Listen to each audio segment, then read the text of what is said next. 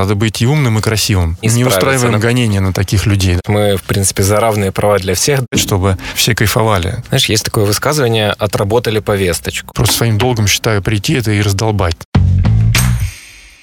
Подкаст «Поговорим». Пока вы слушаете, мы говорим. Привет всем. Как ты попал в Unisender? Очень сложно. Обсуждаем необычные увлечения сотрудников Unisender. От музыки и альпинизма до йоги и фотографии. У нас была ролевая игра. О, Ярик. Э, да. Шутим и вдохновляем вместе с вами. Подкаст «Поговорим». Всем привет! Сегодня у меня в гостях Дмитрий Соловьев, э, совладелец сервиса рассылок Unisender и драйвер развития этой компании.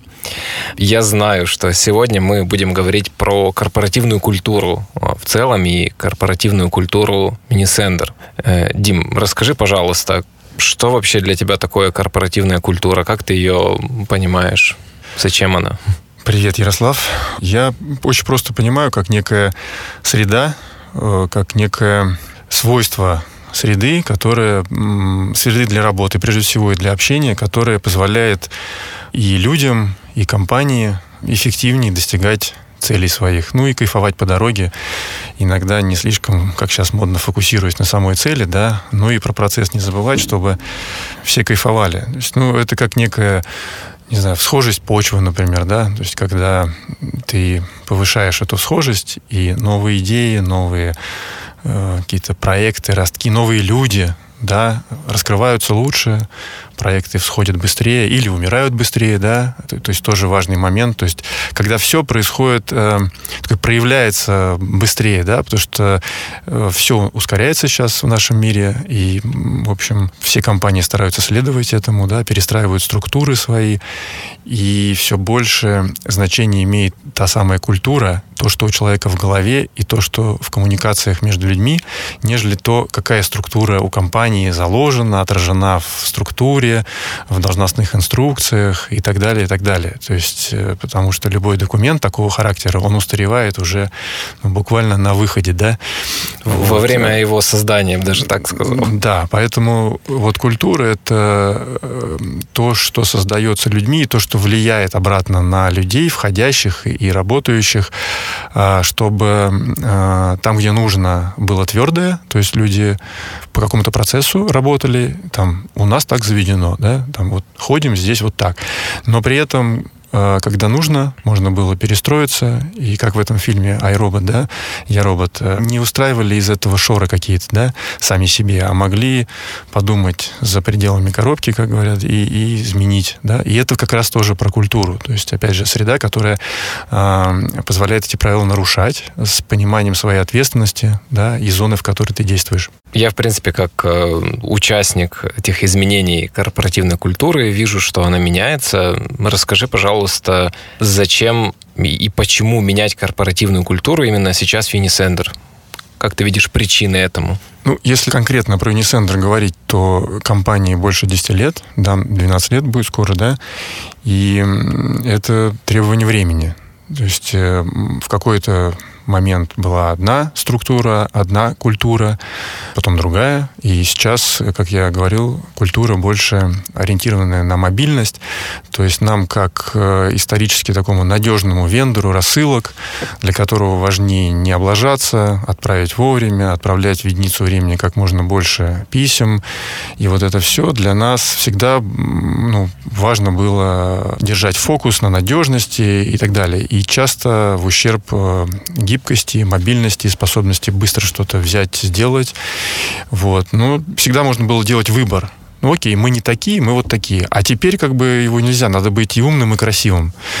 И получается, что оставаясь умными, мы должны еще стать красивыми. То есть научиться коммуницировать друг с другом, принимать новых людей быстрее, находить их, транслировать в эфир наши задачи тем лидами, а не только HR на сайтах э, работы. Да? Э, то есть вот ну, транслировать, какие мы, э, и создавать внутри комфортные условия для работы, э, ну, и для хардворкинг тоже, для тяжелой работы тоже, но одно другое не исключает. То есть это не значит, что если мы становимся красивыми, мы какие-то перестаем, значит, э, трудоголить и так далее.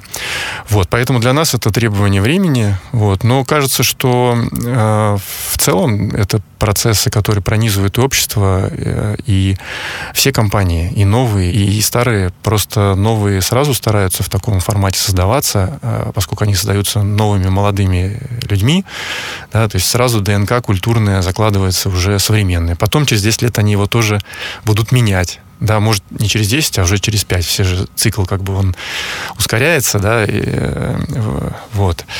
Поэтому для нас требование времени, э, а в целом не только для нас. Ну, а ты видишь какое-то объективное там время, когда нужно сесть и пересмотреть принципы корпоративной культуры? такой фреймворк, возможно, когда вот мы должны прям сесть точно там раз в три года, к примеру, и пересмотреть ценности нашей компании, ценности наших сотрудников? Ты знаешь, это и для нас, и для кого бы то ни было не является каким-то жестким фреймворком, не должно являться. Ты хорошо сказал, что там может быть раз какое-то время, то есть, знаешь, для себя такую пометочку, замерить себя, там, не знаю, я там подтягиваюсь или я пробегаю сколько-то, и вот замерять там свои метрики. Мы же меряем метрики продуктовые, там, да, в маркетинге. То же самое здесь. Ну, некие метрики. Вот, а какие мы? Да, и вот это стоит себе э, напоминать, что как мы меняемся и на что нужно обратить внимание, как мы хотим поменяться еще, чтобы способствовать нашим бизнес там, целям и так далее. И очень опасно как раз, э, повторюсь, уже об этом говорил, создавать какие-то скрижали, да, какие-то скрепы, да, это заканчивается плохо. Появляются защитники этих скреп, потом апологеты скреп, потом и Иисусы, и э, такие прям, знаешь, спасатели этих скреп, э, и компании делятся на э, наших и не наших, и вот это, ну, поэтому не должно быть это законом, потому что законом начинают злоупотреблять. Да? А вот э, ну, мы этого не сделали, у нас же так в законе написано. Поэтому вот тут э, это вообще сложная очень такая штука. Она обстроится, конечно, на осознании каждым членом команды ответственности, там, осознанности его личной.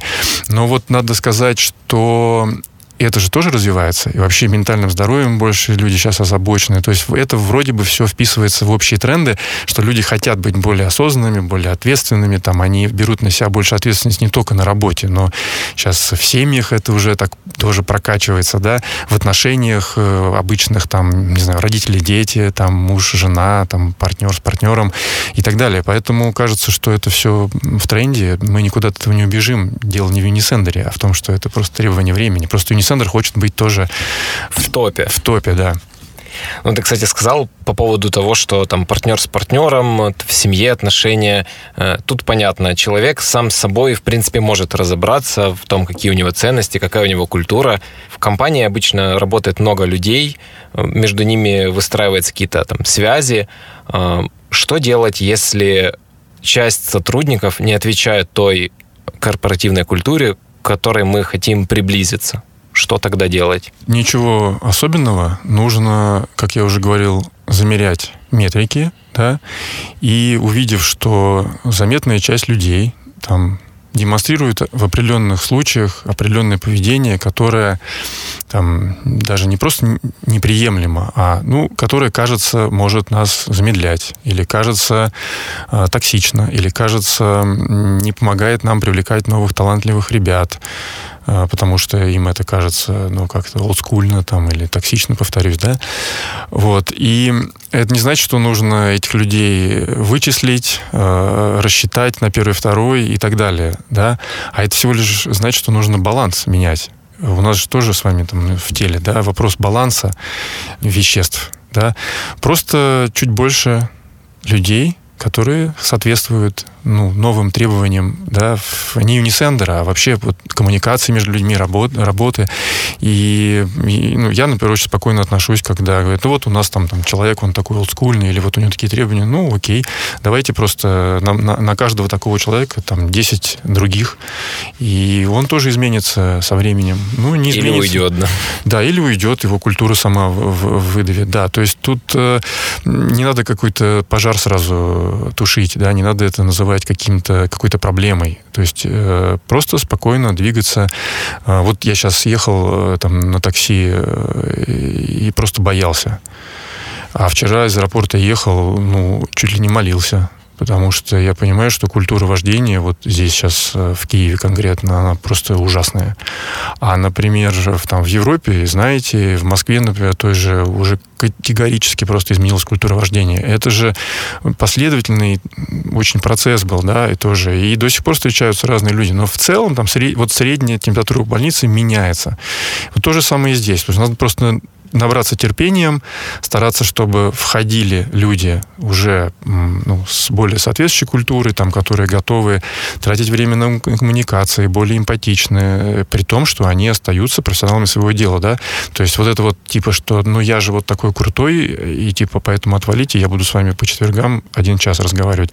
Это окей. То есть, ну, я действительно с уважением отношусь ко многим ребятам, не только значит, в каких-то конкретных компаниях, а просто к людям, у которых такая жизненная позиция позиция, там, да, ну, что он круто что-то делает, очень круто. И к нему вот приходишь там в четверг, там, вот у меня там супруга делала недавно тату, э, ругалась на мастера, что он там какое-то определенное время там заставил ее там правила прочитать и так далее, далее. но она все туда идет, потому что это профессионал. Он, он может быть, где-то токсично себя повел, может, где-то он как-то невежливо поговорил. Ну вот, профессионал к нему идет.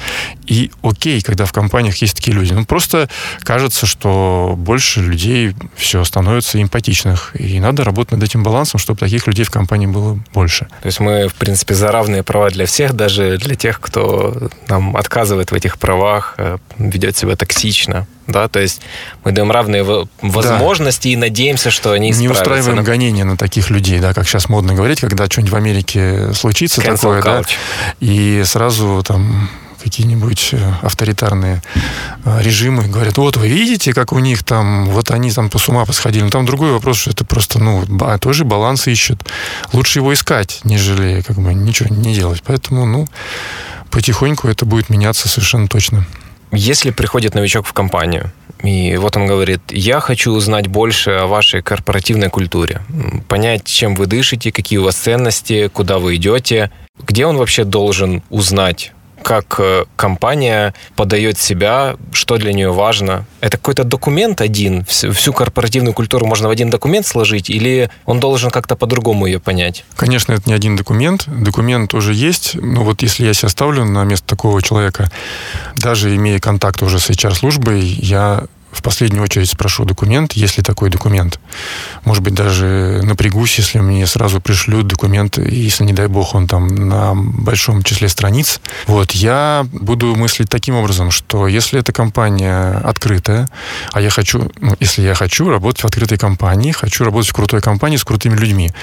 Крутые люди, скорее всего, заметны. Возможно, есть те самые крутые, которые, как мы с тобой говорили, сидят э, в углах э, где-то в этой компании, и его увидишь только через полгода работы, по большому. Ну, может, у нас таких да. и нет. Вот. Но, но, скорее всего, эти люди заметны так или иначе, да, потому что, ну, своими профессиональными достижениями, свои, своим нетворкингом, каким-то сетью э, знакомств, с какими-то участиями э, в метапах, э, презентациями на ивентах, где они делились своими знаниями и так далее, и так далее. То есть я пойду и посмотрю на этих людей, посмотрю, как много людей этой компании принимало участие в соответствующих конференциях.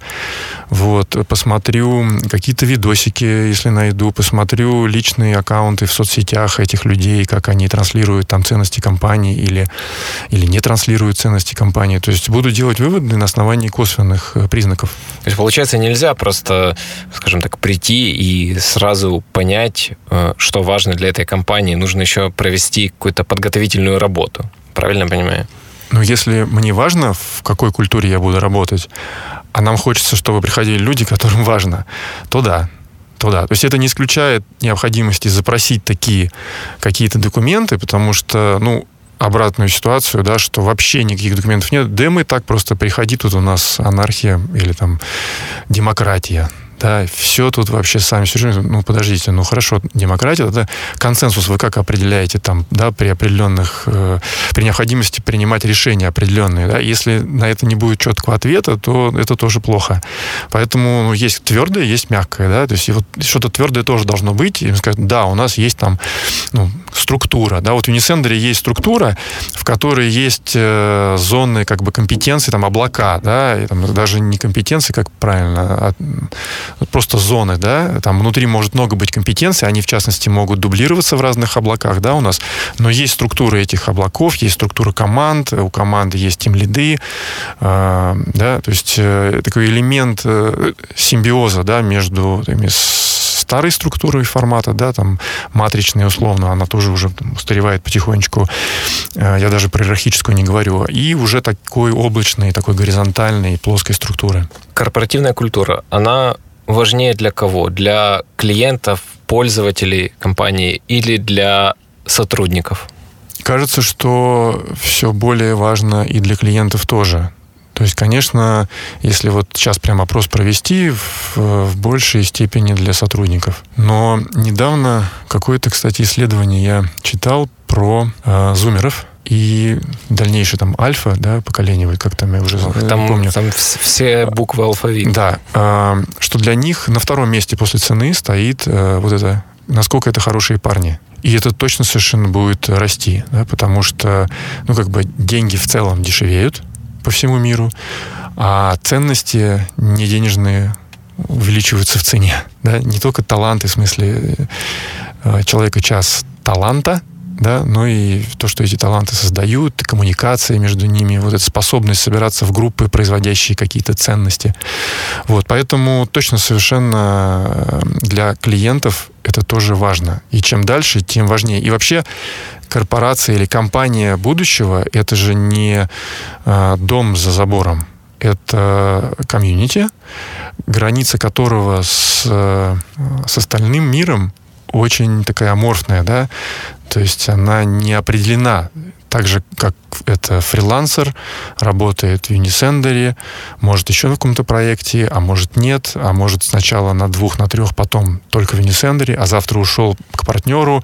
И вот эта граница такая, да, она такая, как, как в этом, э, в Шенгенском союзе, да, э, то, есть, ну, типа, в обе стороны работают, какие-то правила есть, они мог, вдруг могут закрываться граница, да, в каких-то ситуациях, но в целом это размытая такая граница, да, свойства которой определяются ну, потребностью да? Знаешь, есть такое высказывание «отработали повесточку». И я уверен, есть компании, которые готовы прикинуться добрыми, мягкими, пушистыми э, и сделать вид, что да, у нас корпоративная культура, э, там мы поддерживаем ценности, любим наших сотрудников, любим наших клиентов.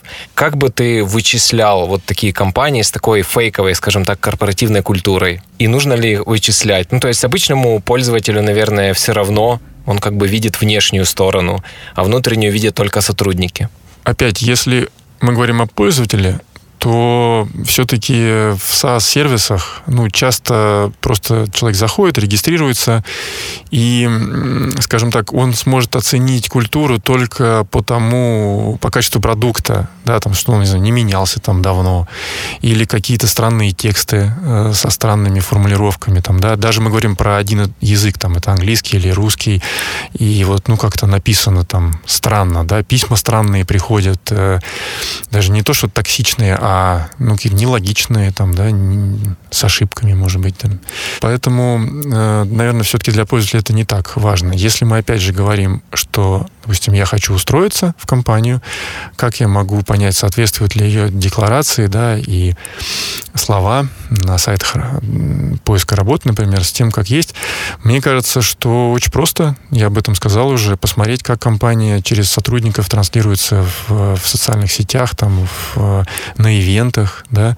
То есть даже здесь не отзывы, а просто, ну, посмотреть вот так, а что люди говорят. Вот, вот в эфире, не в смысле как отзыв даже, а как они себя ведут э, и так далее. И мне кажется, ты сказал, что некоторые компании могли бы фейковый, фейковую эту культуру поддерживать. Мне кажется, это очень дорого. Потому что, прикинь, ты ну, становится все дороже. Это как э, в наш век информации какую-то информацию прятать. То есть, э, ну, это точно все равно уплывет куда-то, и ты можешь заявлять на сайте работы что угодно, но люди найдут, где сказать, если что-то не так. Просто ты потом еще потратишь ресурсы для того, чтобы как-то тушить эти пожары.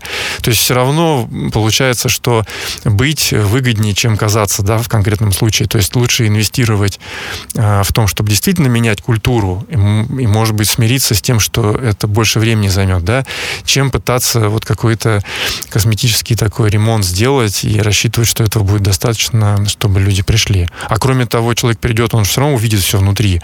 И ты потеряешь косты, которые потратил на привлечение человека. И потом всем расскажет, как mm-hmm. здесь плохо. К примеру, нам нужно поменять, да, культуру да, в компании. А, я так думаю, это процесс не, одного, не один день занимает и даже не неделю. Как вообще это должно выглядеть? Кто участвует в этом процессе и как вообще эта инициатива поддерживается и как дальше весь этот процесс построен? Изменения, скажем так. Ты знаешь, я это вижу через много маленьких шагов. А, например, если помнишь, мы запускали тему с continuous learning, да? Угу. По сути, это один из таких э, шагов по изменению культуры через а, прививание такой практики делиться своими знаниями с коллегами. У нас какой-то цикл это прошло, да, все, кто хотели, поделились, и этот цикл закончился. Сейчас мы вновь на этот цикл хотим вернуться уже э, в виде там той же интернатуры, да, тоже про то, чтобы сотрудники часть времени своего шерили, делились с новыми людьми, с теми, кто в других э, областях работает рядышком, там, на других проектах, да, в других командах.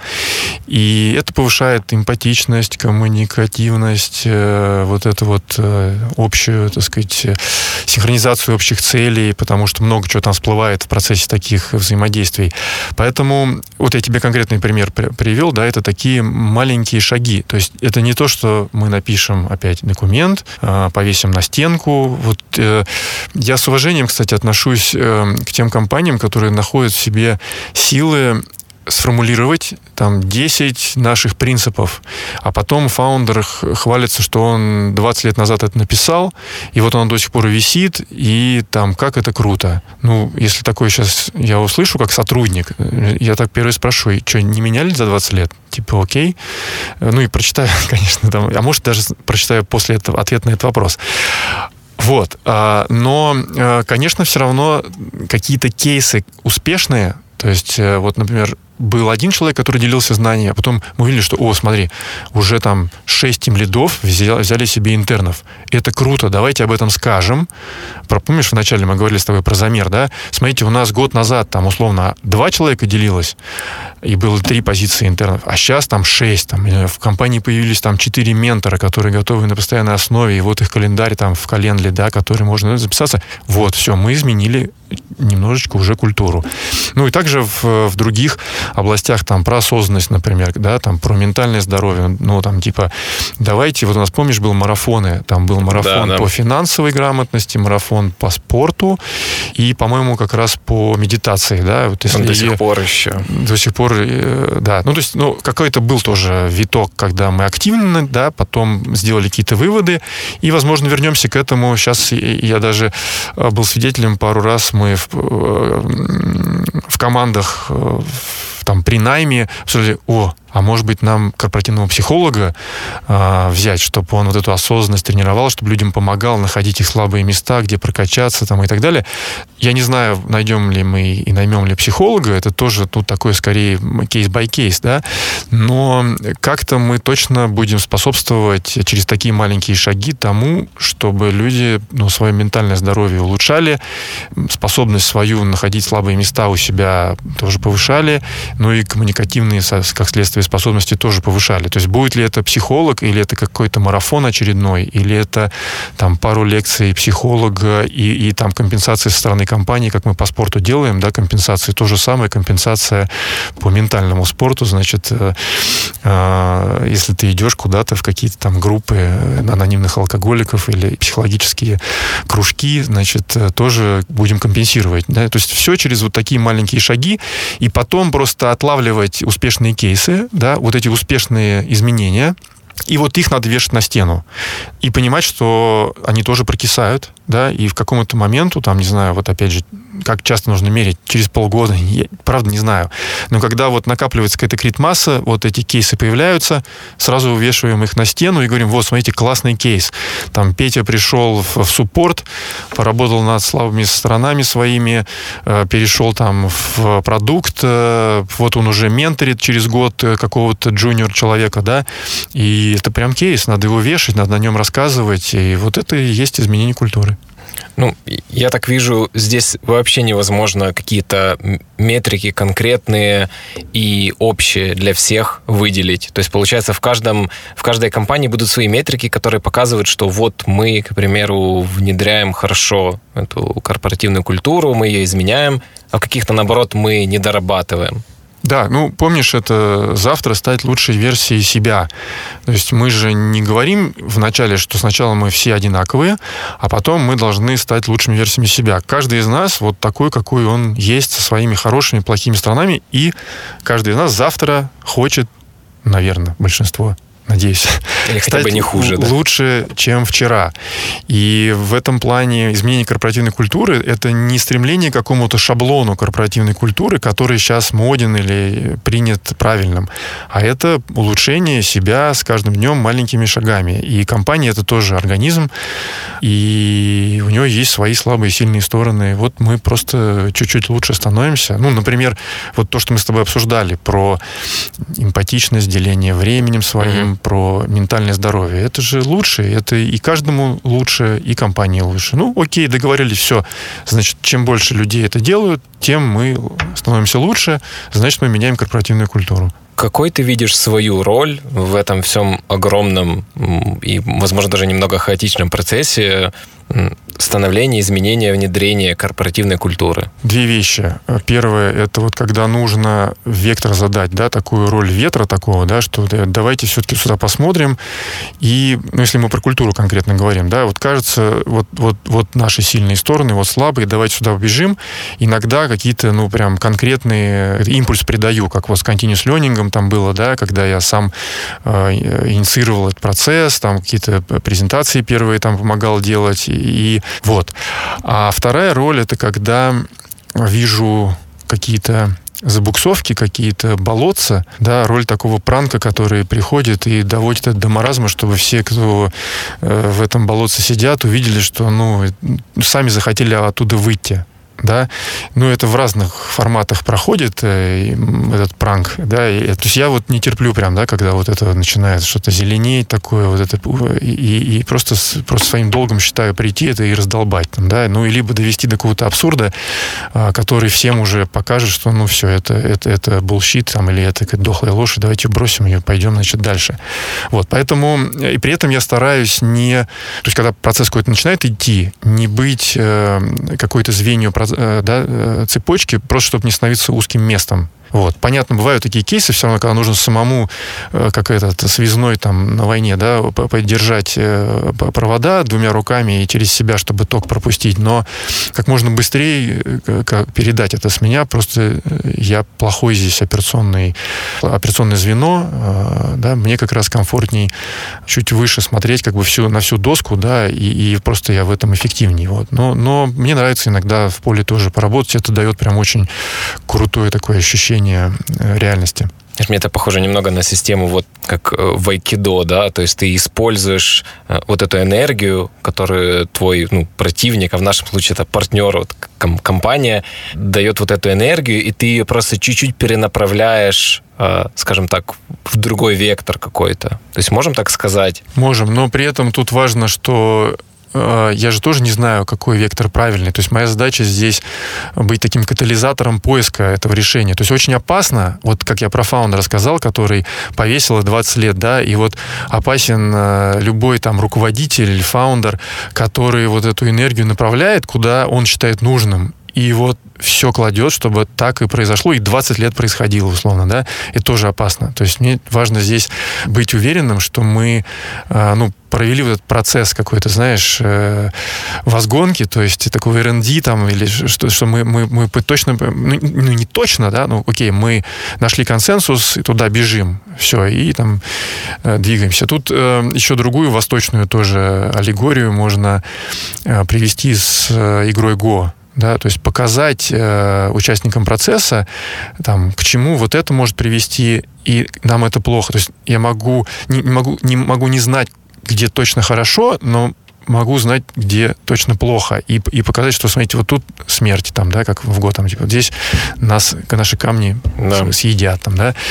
Вот э, в такой роли иногда выступаю. Но, но в целом я кайфую, когда уже не нужно этого делать, и, и я могу вот этими, там, какими-то экспериментами заниматься неорганическими, да, когда э, там, лучше новых, там, людей найти, там, новые команды найти, э, которые, э, ну, совершенно по-другому мыслят, там, да, что нам там опасно начать по-другому мыслить. Все-таки, повторюсь, мы вот за надежность, фокус, нам нельзя этого терять, да. А, например, создать growth team какой-то, да, который может поэкспериментировать, э, и это не отразится, неудача такой команды не отразится на удаче всего нашего корабля. Это классная метафора с э, Го. То есть в отличие от шахмат, в шахматах да, ты можешь выучить очень много комбинаций и работать уже с ними, а, а в Го все равно такая огромная вариативность, что тут скорее мы говорим про ощущение, да, ощущение поля, да, ощущение команды, компании. Да, в этом смысле заканчивается время шахмат, начинается время го. Я не в смысле как игр, а как вот такое время такого жесткого фиксированного мира, где все делили границы, определяли свои правила, писали скрижили там на 100 и тысячи лет. Сейчас как бы время flexibility, да, мобильности, изменений, э, интегрированного мира, и это больше про го, действительно, потому что там, ну, вариативность э, колоссальная, и, и именно, ну, по сути, это модель мира. Ты можешь моделировать на этой доске свои какие-то процессы, в том числе процессы главы. Но это уже больше такое, как для личной прокачки. Вот ты сказал про новое время. А, то есть, да, пришел коронавирус, и там уходим на удаленку. У тебя есть возможность, в принципе, сравнить вот эти два периода. Периода, когда все в офисе, да, все работают, и период, когда многие ну, на удаленке, и многие даже коллег своих и не видели да, там никогда в жизни, может быть, там раз в год увидят. Э, ты можешь сказать, как поменялась эта корпоративная культура из-за вот этого коронавируса, из-за перехода в онлайн, из-за изменения каких-то бизнес-процессов и процессов работы в команде?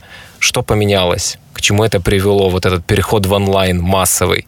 Слушай, ну в контексте того, что мы с тобой сегодня обсуждаем, это офигительный катализатор для всех тех, кто хотел поменять культуру в сторону вот этой flexibility, да.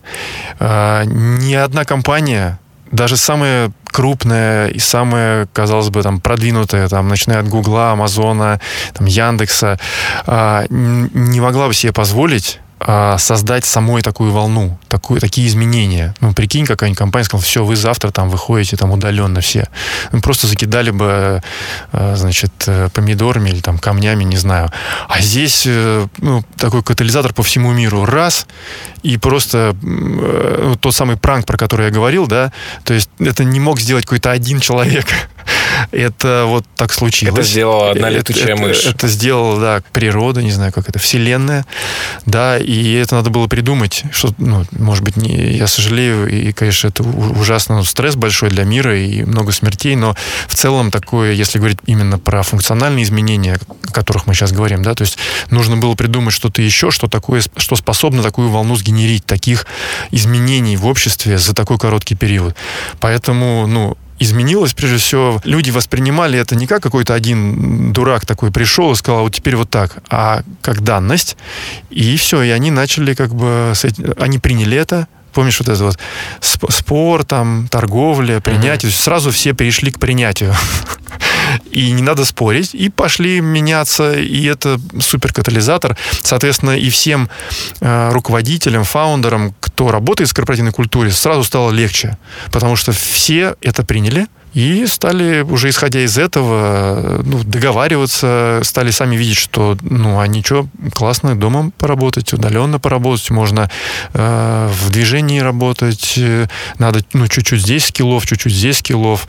Там, кто жаловался, что не может договариваться, не видя человека очно перед глазами, научился коммуницировать так, кто-то там, ну, какие-то организационные скиллы подкачал, кто-то коммуникационный, кто-то э, просто там как зумом пользоваться наконец научился, да, И слава богу, ну не знаю, ответил на твой вопрос. Да, но у меня из этого рождается новый вопрос. Вот представим, у нас есть компания, меняется руководитель, и он приходит и хватается просто за голову. То есть он видит, что там сотрудники между собой постоянно ссорятся, вот, клиента не любят, то есть клиенты не ориентированы. Все плохо, то есть корпоративная культура отсутствует как класс что ему делать в этой ситуации? Ну, в теории, да. То есть это не, некая компания, не очень большая, наверное, потому что... Ну да, большая бы уже развалилась, наверное. Ну, развалилась, либо она, там инертность есть определенная, она угу. может долго разваливаться, но иллюзия, что все правила написаны, как раз скрижили висят на стене, все нормально, то есть это долго может сохраняться, э, вот.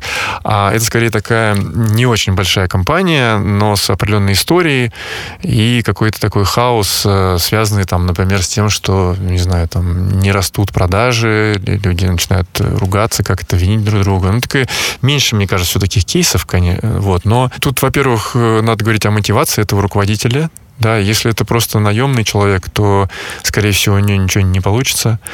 А если этот человек все-таки как-то замотивирован на а, сохранение компании и ее рост в будущем, значит, у него как минимум опцион должен быть, если это руководитель, или это может быть фаундер, или партнер новый фаундеров.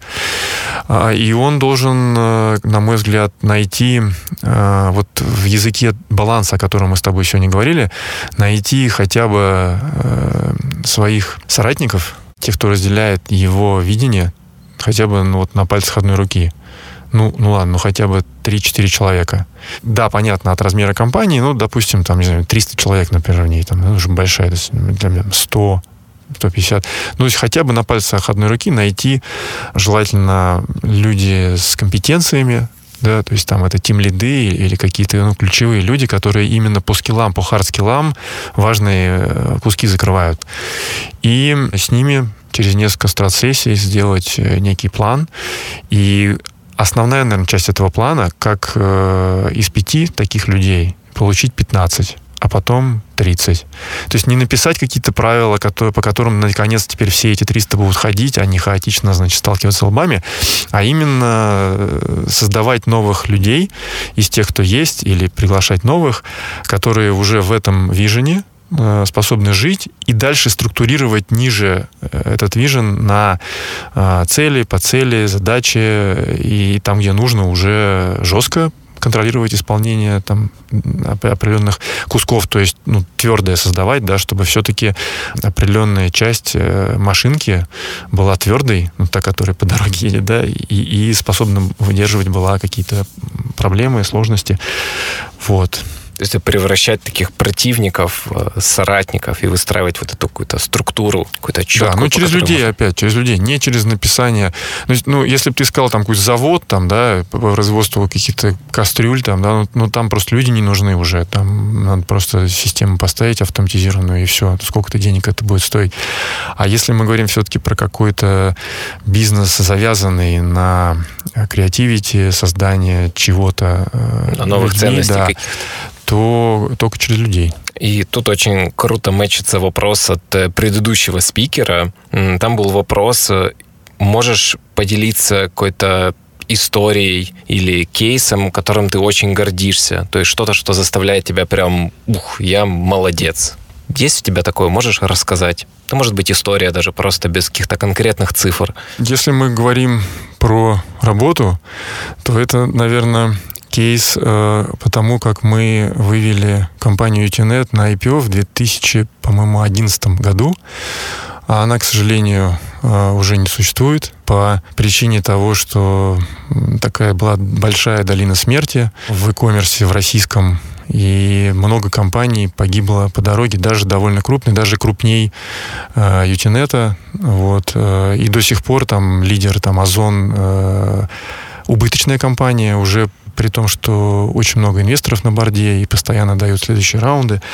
Вот. Но по-прежнему убыточная история, но так рынок э, сильно растет, оживился и совсем другое дело, да, просто не дотянула компания. Но в тот момент мы смотрели на Utenet как на российский Amazon, делали из него такой поисковик товарный, по сути, а не торговую компанию. Поисковик товарный, который должен был так же, как Amazon забрал у Гугла, по-моему, уже больше пяти лет, может быть, даже под 10 лет забрал лидерство по поисковому трафику у Гугла, и сейчас там американцы приходят искать товары на Amazon. Вот так же мы хотели сделать э, в России, да, забрать там у Яндекса и у Гугла поисковый трафик в России товарный.